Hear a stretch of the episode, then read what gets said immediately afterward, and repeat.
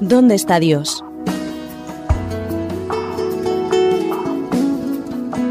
Esa es la pregunta que miles de personas se hacen alrededor del mundo cuando contemplan el dolor y el sufrimiento que reinan en la sociedad.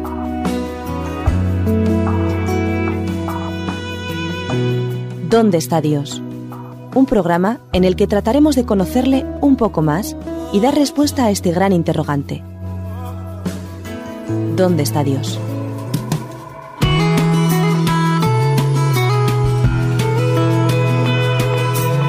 Y habló Dios todas estas palabras diciendo. Bien amigos, este, esto que acabo de leer es eh, lo que podemos encontrar en la Biblia en el capítulo 20 de Éxodo. Y así es como se introducen los mandamientos en la, en la Biblia. Los mandamientos que, que podéis encontrar allí y que eh, sabéis que estamos dedicando estos programas a hablar de ellos y a explicarlos uno por uno. Habéis escuchado estos programas anteriores en los que hemos hablado de una pequeña introducción histórica, los hemos situado en su contexto y hoy para empezar con el primero tenemos a nuestra compañera Vanessa. ¿Cómo estás? Bienvenida. Muchas gracias. Todo bien, gracias. ¿Todo bien? sí, sí. Y para darnos una respuesta eh, concisa, con peso, con fuerza, tenemos a nuestro amigo Pablo. ¿Qué tal, Pablo? Pues muy bien, feliz de estar con vosotros en el programa. Bienvenido al programa. Bueno, pues para empezar a hablar de un mandamiento, lo primero es leerlo y saber cuál es. Y este, según la Biblia, es el primer mandamiento. ¿Nos lo puedes leer, Vanessa, por favor? Muy bien, el primer mandamiento según Éxodo 20, sabéis que también los encontramos en Deuteronomio 5, dice, yo soy Jehová tu Dios, que te saqué de la tierra de Egipto, de casa de servidumbre. No tendrás dioses ajenos delante de mí. Bien, entonces, este, este mandamiento, primero, ¿por qué es tan importante? Porque está el primero y esto debe ser importante. Pablo, ¿tú qué, por qué crees que está el primer mandamiento este? Bueno, yo, yo creo que Dios lo que está haciendo o va a hacer con su pueblo va a ser establecer un orden de prioridades. Eh, el orden de prioridades está basado sobre todo en el problema que los israelitas traen de Egipto. Se les había enseñado a servir a infinidad de dioses, porque los egipcios eran politeístas, creían en muchos dioses. Entonces, para ellos, en ese momento, que se repartiera el afecto y el cariño a muchas divinidades era absolutamente lo más normal. ¿vale? Entonces, lo primero que Dios va a establecer va a ser ese orden de prioridades a través de qué? Pues de las necesidades propias que tenían ellos. Si ellos creían que la religión se componía de cientos y cientos de eh, dioses construidos, pues ahora se va a situar que el punto de partida es hay un solo Dios y ese solo Dios hay una forma determinada de relacionarnos con él. Ese es el punto de partida de los mandamientos. ¿No encontraríamos entonces este mandamiento un poco desfasado, ya que hoy no tenemos pues quizá esos dioses de piedra? Eh, o- eso, eso es verdad, pero eh, en parte. No tenemos dioses de piedra. Si te das cuenta, el mandamiento no, util- no hace referencia a ningún determinado material de construcción, lo que abre el, el- el- el planteamiento a cualquier época. No tenemos los seres humanos de hoy dioses eh, construidos a nuestra propia imagen. Bueno, yo creo que ese es uno de los grandes problemas del- de la humanidad. Es decir, poner en lugar de Dios cualquier cosa que para nosotros es más importante que el propio Dios. Eso es a lo que vamos a intentar llegar a, establecer a partir del estudio de este eh, mandamiento. Eh, simplemente también indicar un pequeño detalle. Eh, posiblemente alguno de nuestros oyentes diga, ¿y ese es el primer mandamiento? ¿Eh? Bueno, eh, la tradición cristiana no conservó a lo largo de los siglos los mandamientos que aparecen en la Biblia y fue modificando y fue cambiando el proyecto original de Dios. A nosotros nos ha llegado en, en la época en la que vivimos pues unos mandamientos que son más de la tradición cristiana que de la propia Biblia. ¿Eh? Nosotros preferimos hablar del mandamiento bíblico, de lo que Dios habló, y no, oh, no poner en primer lugar los mandamientos que la tradición cristiana ha estado eh, utilizando a lo largo de los siglos.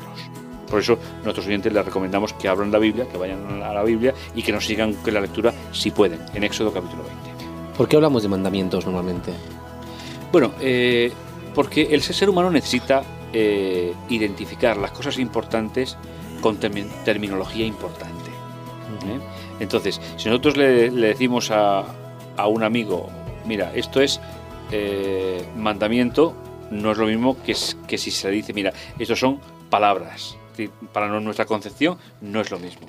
Nosotros estamos más vinculados a un lenguaje determinado que a la propia expresión bíblica, que posiblemente sea normal. No, no, yo, yo no digo que no sea normal. Pero eh, la Biblia no identifica, salvo en títulos que se han puesto a los capítulos que no estaban en el original, eh, estas, eh, este texto que vamos a, estar viendo durante diferentes eh, programas se identifican en la Biblia como las palabras de Dios, no como mandamientos. Lo que pasa que para identificarlos, y dada la tradición cristiana que se ha ido pasando de siglo en siglos, pues finalmente lo conocemos con los diez mandamientos y ya vamos a la Biblia y lo buscamos. Entonces, si lo utilizamos como una referencia algo que lo identificamos con un nombre determinado, pues no me parece mal lo identificamos así. En la Biblia no, no utiliza, es decir, eh, el término es son palabras de Dios. ¿eh? Mandamiento sugiere obligación. Sí, siempre. Sugiere, bueno, algo que no, que no libera, no ayuda. Pero si lo tomamos como palabras, entonces ¿no tenemos que estar obligado a hacerlo? Eh, no, es que obligado a hacerlo no estás. No estás. ¿Por qué entonces se ha inculcado el término mandamiento? Pues porque eh, eh, la utilización del término mandamiento viene de una larga tradición de interpretación bíblica.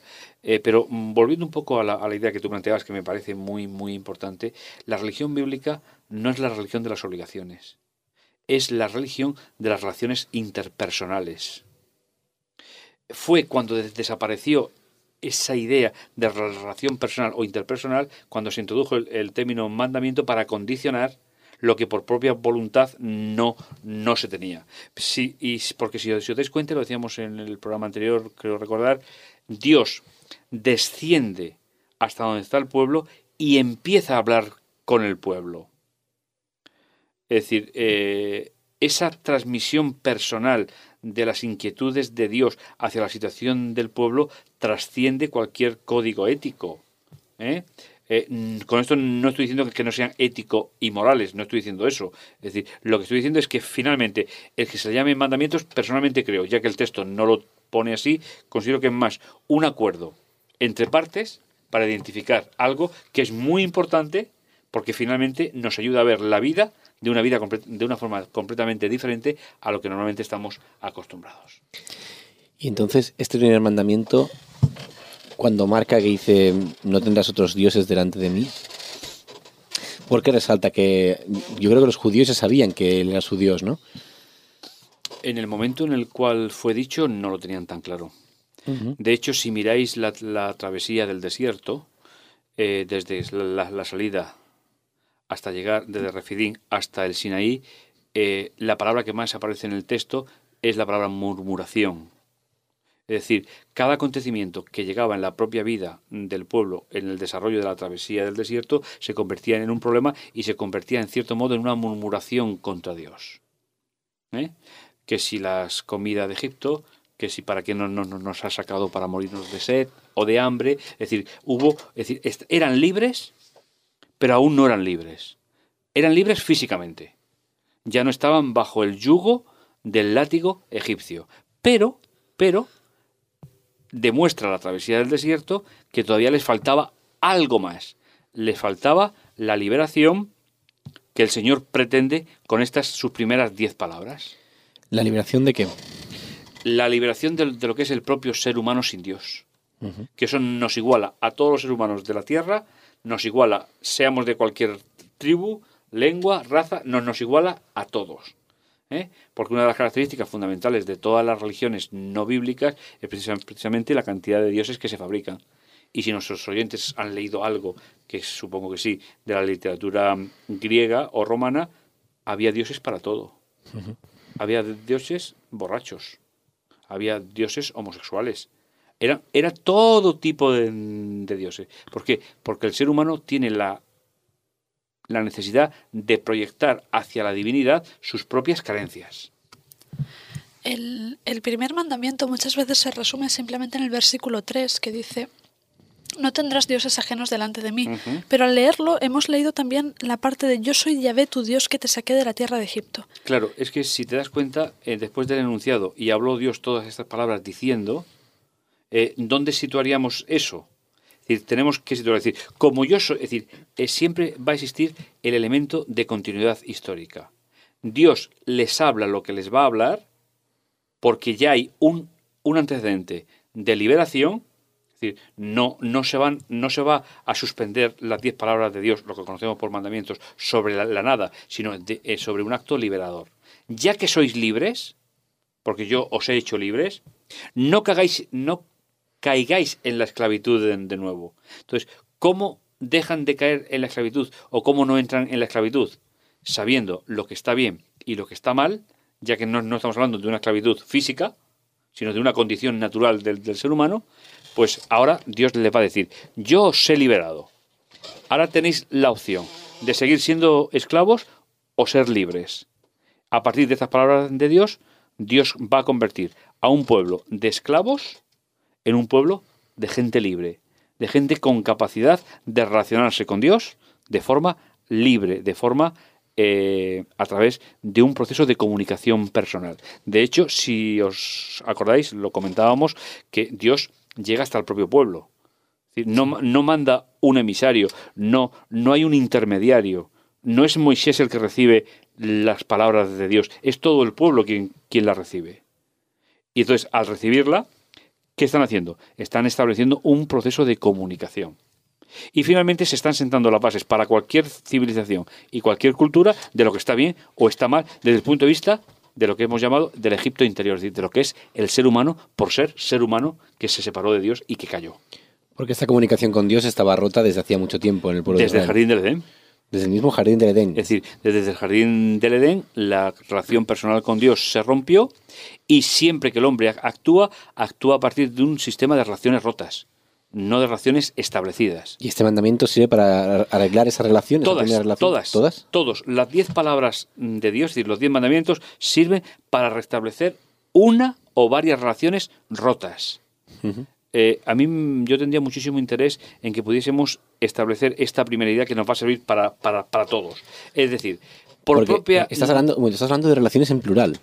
Sí, Porque, porque... ¿qué más relaciones se han roto aquí? Bueno, eh, si recordamos en Génesis capítulo 3, nos habla de al menos, hay más, pero al menos tres relaciones rotas fundamentalmente con la entrada del pecado. Es decir, relaciones que cuando Dios nos creó, no fue el diseño de Dios que fueran así. Entonces, hay una que es la ruptura de relaciones con Dios.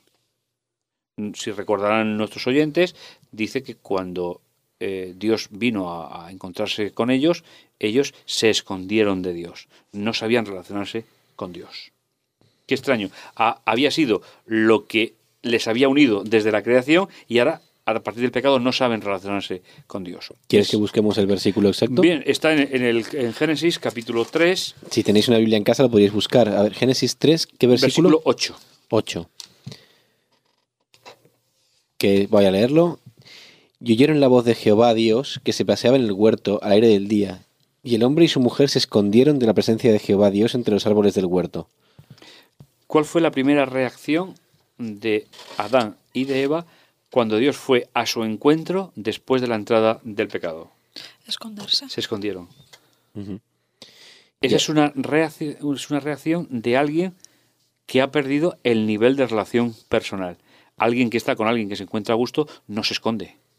Entonces, esos son detalles que nos van a ir conformando la idea de una necesidad de que Dios tome la iniciativa para restaurar esas relaciones rotas. ¿Y de qué modo en el primer mandamiento podemos encontrar esa restauración de la relación?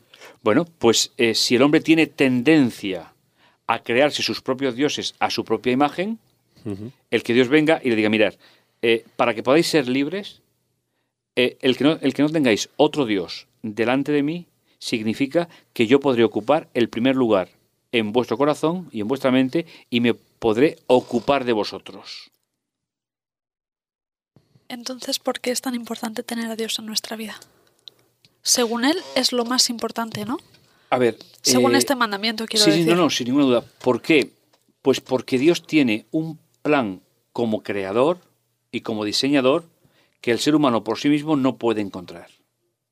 El que Dios tome la iniciativa de llegar hasta nosotros significa que tenemos la oportunidad de ser verdaderamente libres. Eh, para mí, este es un gran regalo de Dios, porque engloba el concepto de libertad.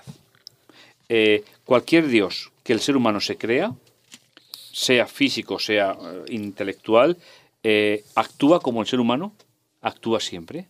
En- entonces, tenemos que tener en cuenta que Dios lo que está haciendo es decir, mira, para que no volváis a caer en la esclavitud propia del ser humano, si me dais el primer lugar, no se lo dais a otras cosas.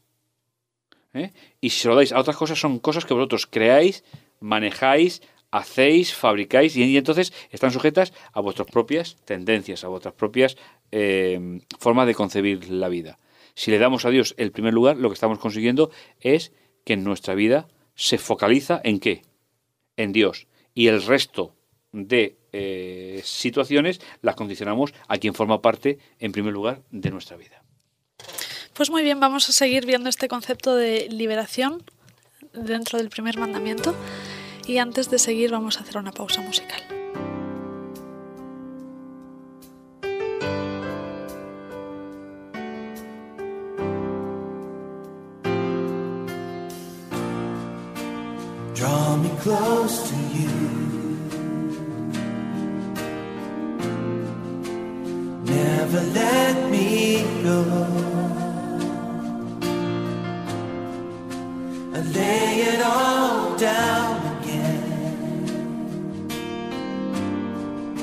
To hear you say that I'm afraid. You are my desire. no one else will do. Cause nothing else can take your place. To feel the warmth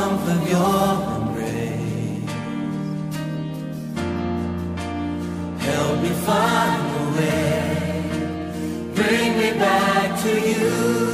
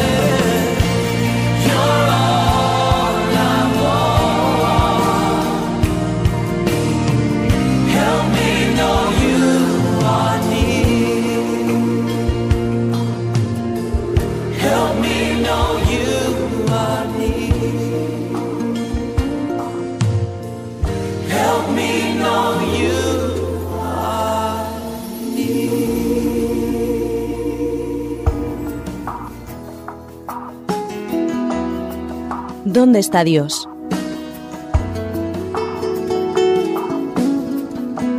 Esa es la pregunta que miles de personas se hacen alrededor del mundo cuando contemplan el dolor y el sufrimiento que reinan en la sociedad.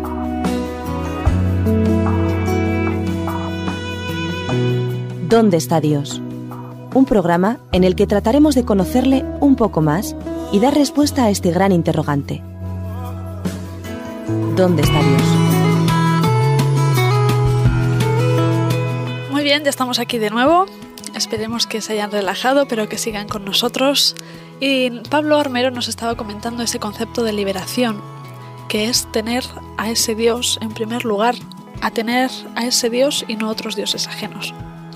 Es decir, fíjate, dioses ajenos a mí. El sujeto es Dios. ¿Eh? Es decir, si solamente hay un Dios, si aparecen más dioses, es que han sido creados por el propio hombre. Y entonces, ¿a quién sirve el hombre? El, hombre siempre sirve a Dios, a la divinidad. Si la fabricamos, pues está limitada por el agente creador. Y si somos criaturas creadas que nos relacionamos con el Dios creador, estamos cambiando el estatus. Es decir, el mandamiento lo que pretende es que el ser humano cambie su estatus. Si yo creo mis divinidades, ¿en qué lugar estoy yo? Yo soy el creador, plantando el, el- el lugar de Dios. el fabricador. Ahora, si yo no tengo ningún Dios delante de Dios, estoy estableciendo el orden de la creación. Ese orden primero que Dios estableció. Dios en primer lugar, en segundo lugar el ser humano, compuesto de hombre y de mujer, y en tercer lugar la creación que Dios había hecho. Cuando nosotros invertimos el orden de la creación, por ejemplo, cuando nosotros le damos el primer lugar a un ser igual que nosotros, en el orden de creación ocupa el segundo lugar. Cuando le damos el primer lugar a un tronco de un árbol que le damos una figura.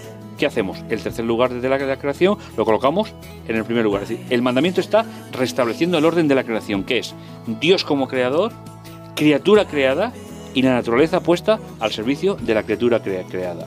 Cuando rompemos cualquiera de estos órdenes que Dios estableció, invertimos el orden de la creación y entonces tenemos problemas.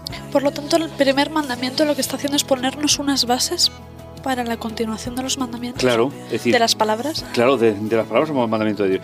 ¿Qué está haciendo? Ya que sois libres, que es- es- ese es el principal argumento de, la- de los diez mandamientos. Como sois libres, no volváis a caer en la, en la esclavitud. Es el concepto de liberación. Entonces, en primer lugar, dice, yo. Eh, si nuestros oyentes pudiesen leer un poquito, no, no les vamos a cansar mucho con el tema, pero creo que es un matiz importante. En el idioma en que Moisés escribió, independientemente del que fuera, hay dos formas de ese pronombre personal. Nosotros, en el idioma que estamos hablando, que estamos utilizando, el yo siempre, siempre, siempre tiene un solo significado. Acompaña a un verbo, es, es un pronombre personal. Pero en el original, el que elige Moisés es el Dios que se implica, el Dios que tiene eh, necesidad de comunicarse con el hombre. Cuando los israelitas escucharon esta palabra de Dios, ellos se sintieron automáticamente llamados por el, por el proceso comunicador de Dios, porque les estaba diciendo que Él está implicado en la liberación del ser humano. Porque, ¿qué diferencia hay? O sea, en, es en hebreo, en la- El Dios que se implica del Dios, mm, perdón, el, el sujeto que se implica del sujeto impersonal. ¿eh? Es decir, entonces eh, establece un nivel de, de relación más próximo o más lejano, que finalmente es la, la- la construcción eh, del idioma en el que se escribió la, la Biblia. Establecer el nivel de relaciones. Porque se presenta tres veces. O sea, él dice, yo soy Jehová tu Dios. O sea, Sí, es que esto, es, esto es fantástico, porque fijaos, en prim- primer lugar establece o, o identifica el Dios de la creación. Y en segundo lugar, identifica el, eh, el Dios. eh, el Dios del encuentro. ¿eh? Eh, para no entrar mucho más en, en detalle, porque se sería un poco más, más denso. Es decir, entonces el texto nos permite, nos permite encontrar un poco esa doble vertiente extraordinaria del encuentro personal de Dios, ¿no? Es decir, yo, el creador, el Dios del pacto, que está haciendo alusión al principio, a la obra creadora y a la obra del encuentro personal con, con el hombre. Y ese Dios creador y el que llega hasta el hombre para estar con él, le dice, yo ya he hecho parte de ese proyecto. Os he sacado de la tierra de Egipto y os he sacado de casa de servidumbre. Fijaos qué detalle más bonito. Tierra y casa.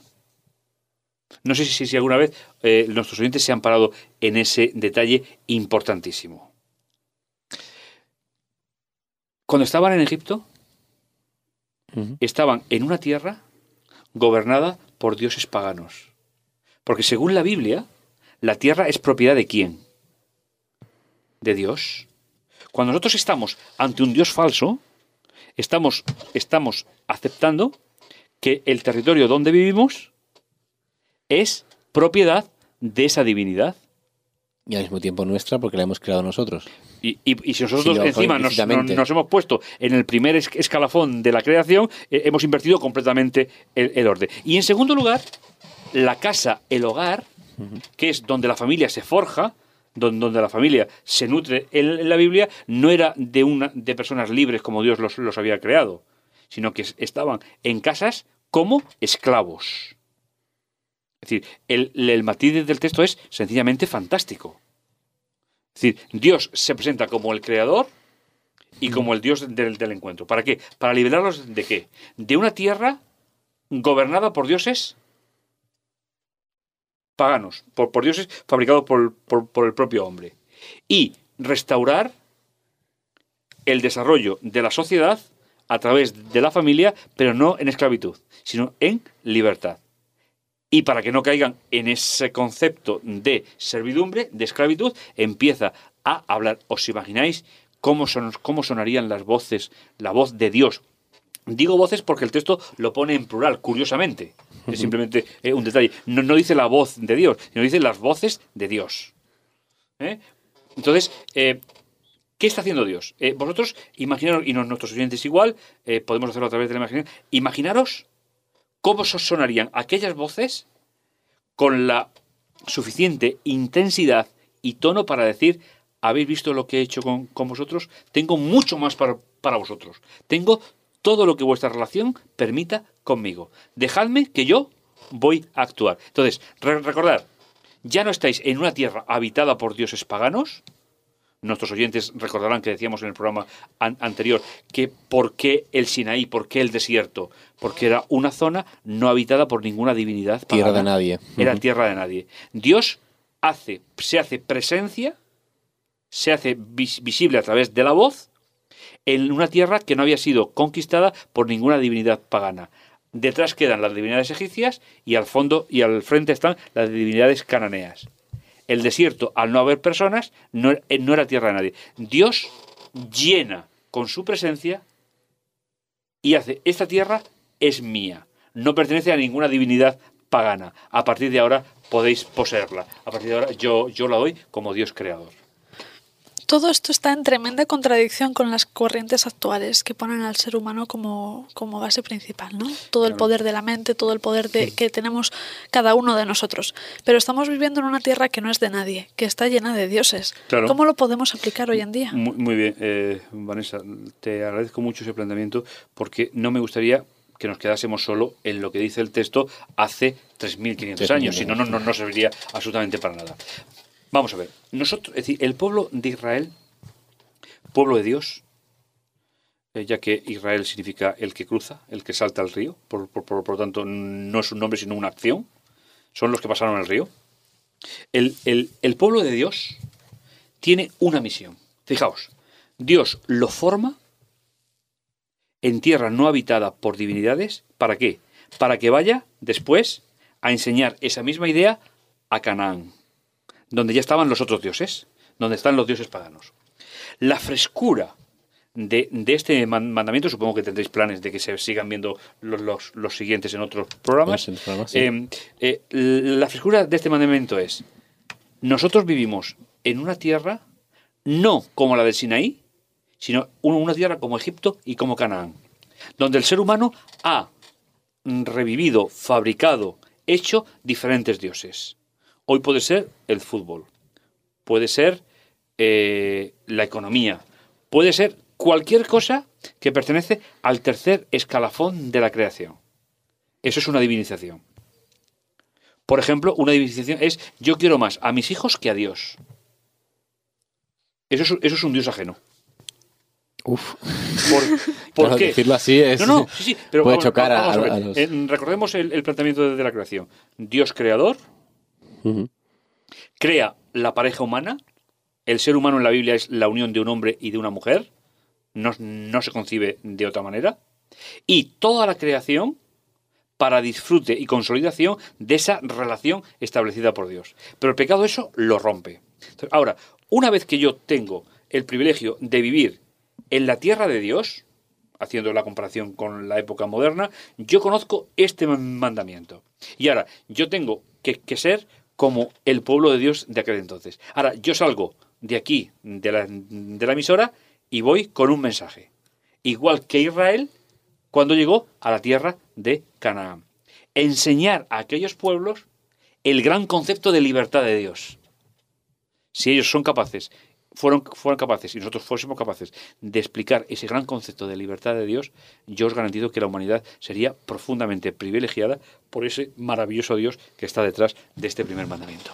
Incluso eh, entenderíamos un poquito más lo que acabas de decir de amar a Dios por encima de los hijos, Claro, ¿no? claro. Sí, no, si Que no puede- suena claro. fuerte, Sí, pero puede parecer un dios un poco ególatra, ¿no? No, Diciendo, "Eh, no, ya, yo todo lo primero". contrario. Pero- Sabríamos amar a nuestros hijos según el criterio del diseñador, que lo conoce perfectamente.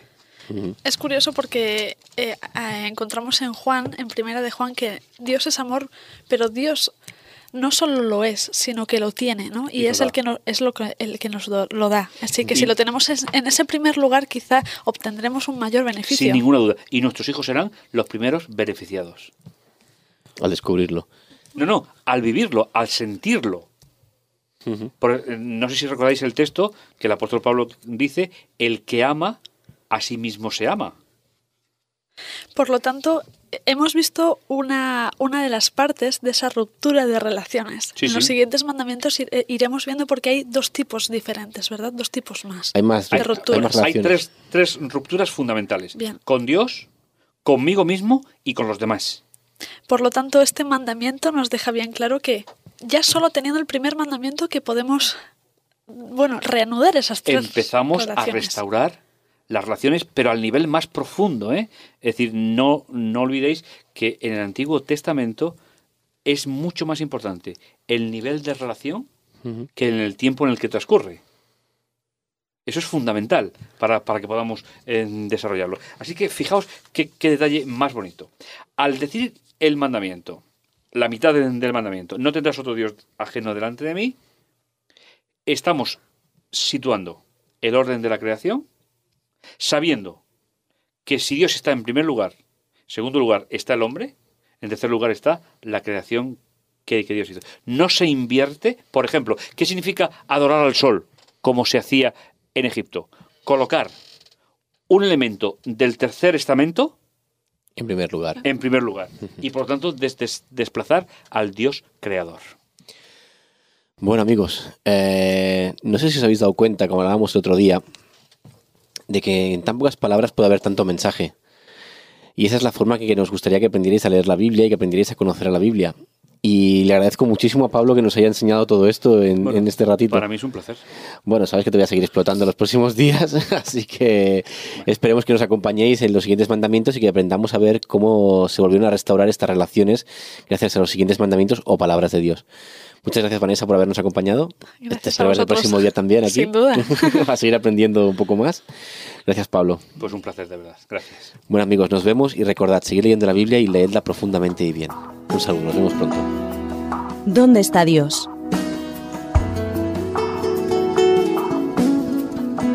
Esa es la pregunta que miles de personas se hacen alrededor del mundo cuando contemplan el dolor y el sufrimiento que reinan en la sociedad.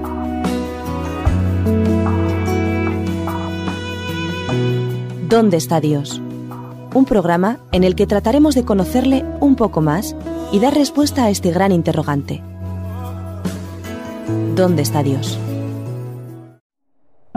Producido por hopmedia.es